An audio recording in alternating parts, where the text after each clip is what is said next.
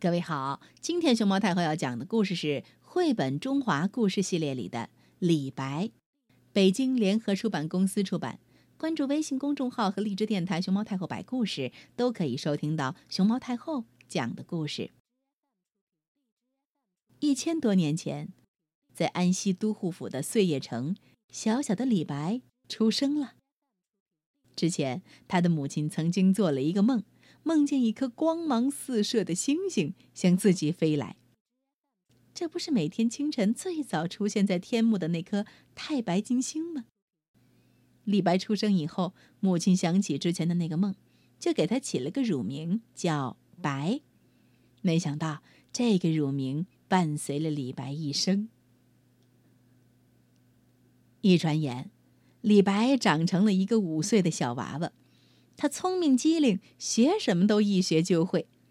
父亲李克非常喜欢他。这时候，他们一家已经搬回了四川，安定了下来。父亲开始教李白诵读词赋了。父亲把李白叫到书房，拿出一册书，慈爱的对李白说：“阿白啊，你想不想将来成为了不起的人？”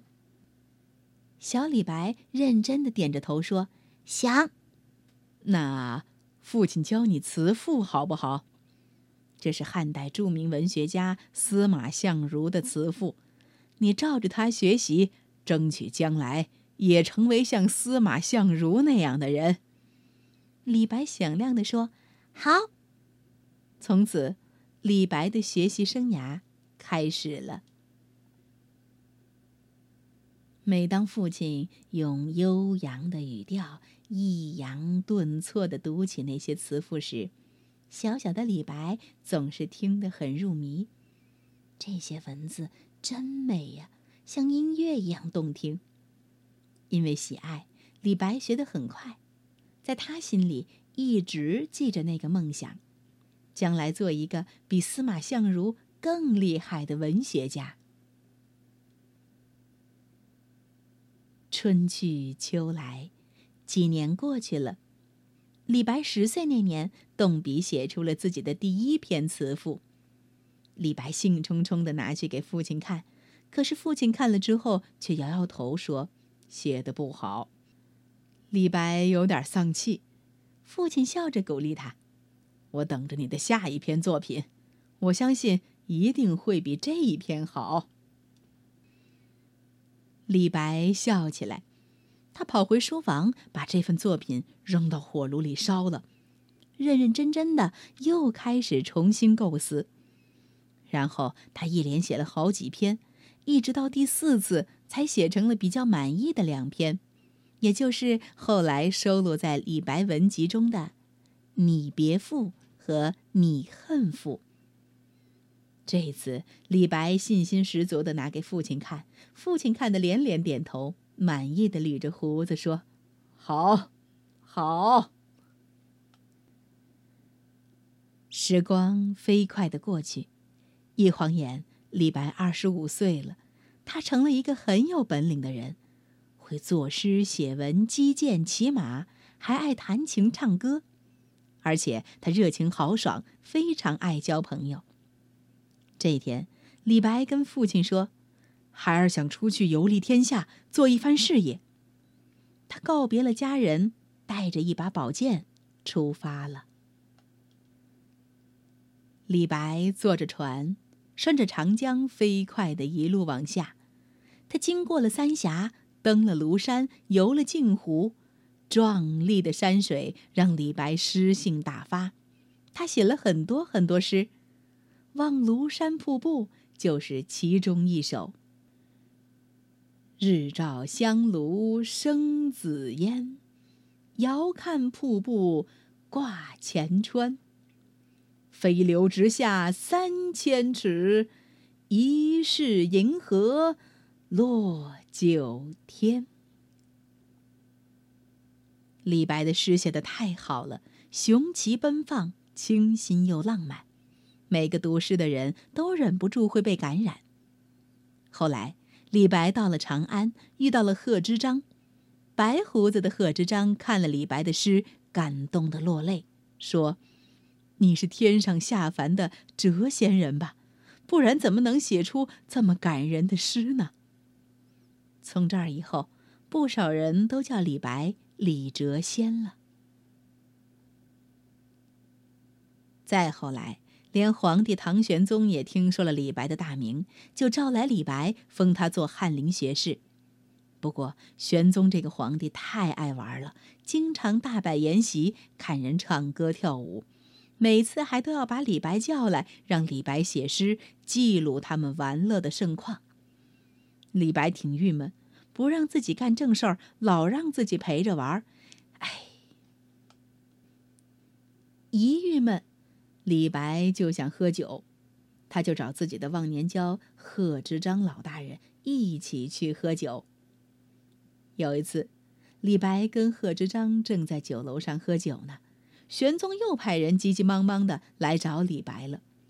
李白喝得醉醺醺的，对派来的人说：“不去，我我酒还没喝够呢。”派来的人哭笑不得，看李白实在醉得厉害，只好让人把他扶去。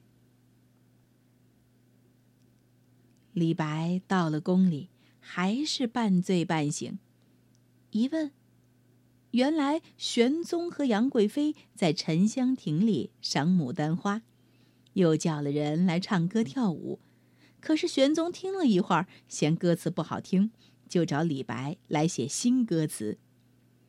李白摇摇晃晃地说：“写新词不难。”只是，臣，臣走的累了，想脱了靴子，松散松散，这样才，儿，才写得好。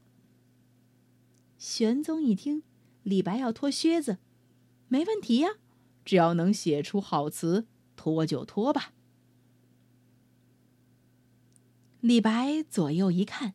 看到高力士在旁边，这个大太监平时可威风了，把持朝政，百官见了他都小心翼翼、恭恭敬敬，还有叫他老爹的。